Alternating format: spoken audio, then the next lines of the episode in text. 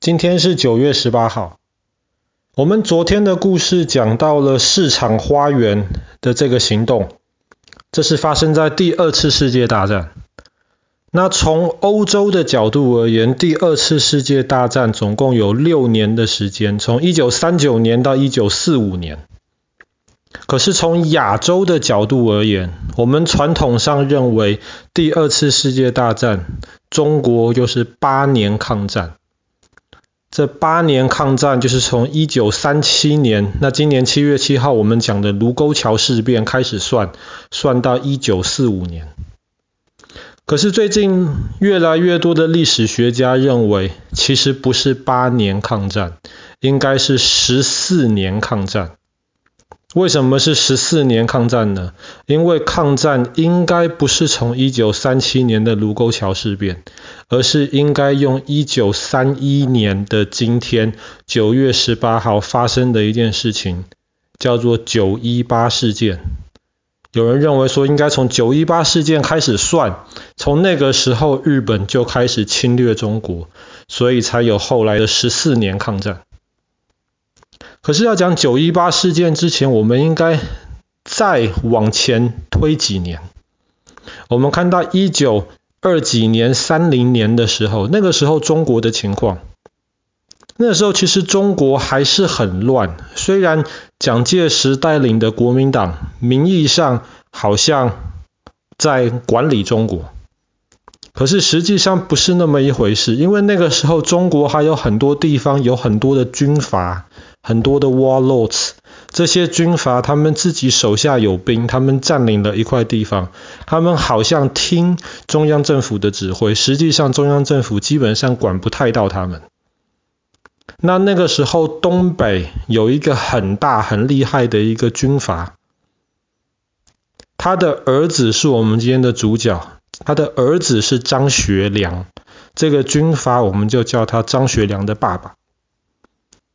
张学良的爸爸在中国的东北被称为是东北王，然后那个时候，你想想看，东北的上面是苏联，苏联的野心很大，也想要中国东北。那东北的右边，在那个时候就是我们之前讲过的朝鲜或者韩国，那个时候是被日本占领的，日本也想要东北。那它的南边呢？就是以蒋介石为首的中央政府，他当然也希望把东北能够完完全全拉回来。那在一开始，张学良的爸爸呢，他是选择跟日本人合作，日本人也很想跟他合作。日本一直有一句话，要先征服世界，得先征服亚洲。要征服亚洲，要先征服中国；要先征服中国，你就要先征服中国的东北。所以日本本来是想要跟着张学良的爸爸合作，顺便慢慢的把东北吃下来。可是他们后来发现，哇，张学良的爸爸很厉害，不是一个乖乖听话的一个人。所以他们后来就在张学良的爸爸搭火车的时候。他们就把铁轨炸了，然后张学良的爸爸就这样子，东北王就这样子从历史上面消失了。那接他的就是他的儿子张学良。张学良他一上台，他就知道他没有他爸爸那么厉害。那怎么办呢？那么要怎么样让他手下的这些大臣、这些将军或是老百姓服他呢？因为他爸爸的缘故，他知道日本人很厉害，日本人惹不起。那怎么办？他就决定惹苏联人。那个时候，苏联在东北有一条铁路是属于苏联的。他那个时候就下命令了，这条铁路竟然是在我们中国东北的境内，他就要把它抢回来。他这个铁路本来就是人家的嘛，你今天硬要带兵抢回来，那苏联当然不开心。后来张学良就带领的东北军跟苏联打起来。本来张学良是希望好好打一场胜仗，让手下的人都服他，结果没有想到打败了。打败还不是最糟糕的事情，最糟糕的事情是全世界其他国家拿出法律条文看，哎，这条铁路明明就是苏联的，你无缘无故要去抢人家的铁路，要去把人家的铁路打回来，那么当然是你张学良不对嘛。所以张学良就觉得哦，很难过啊，打仗打输了，而且却还是大家都说是他不对。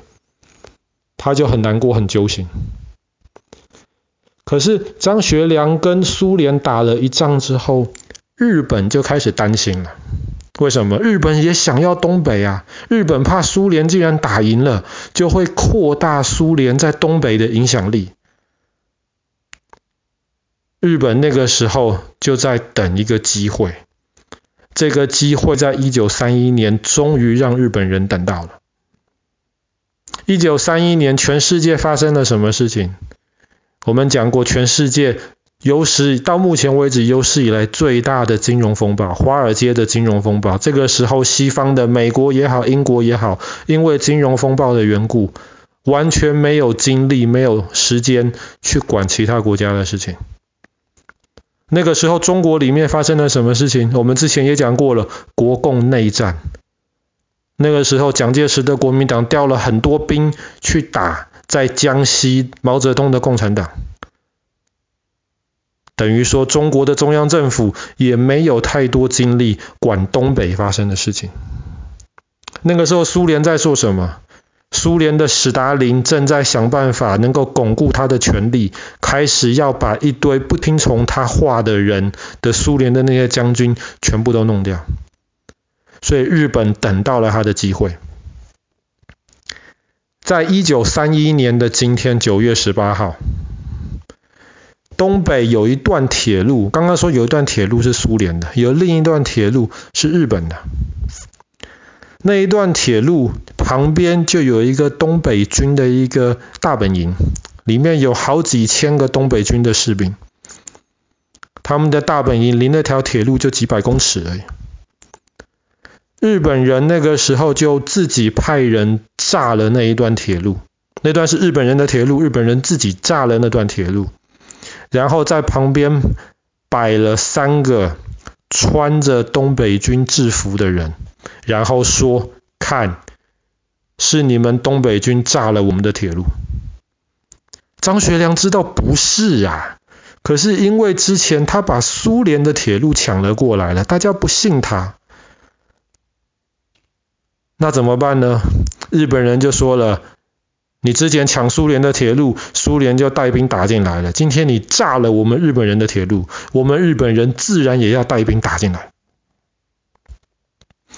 张学良那个时候做了一个决定：日本人带兵打来了，正常的情况应该都是打回去啊，就像跟苏联打仗一样，打回去，打输算了。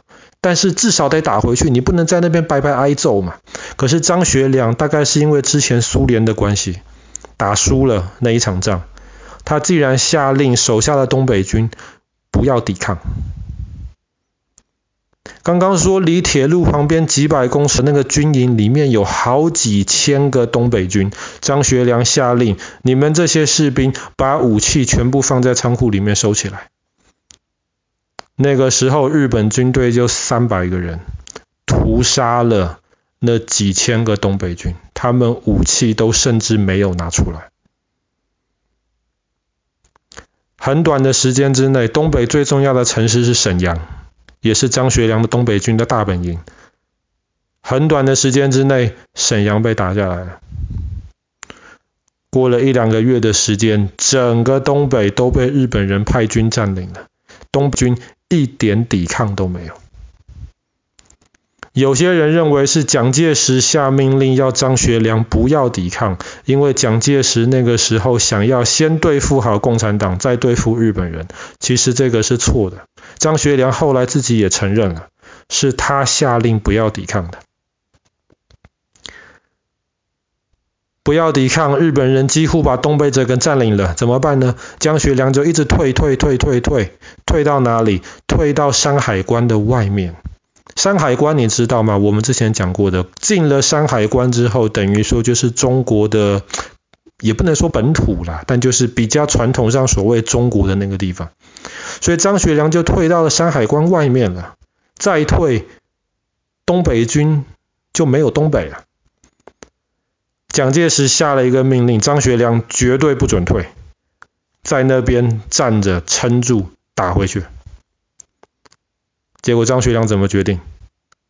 退。张学良还是退。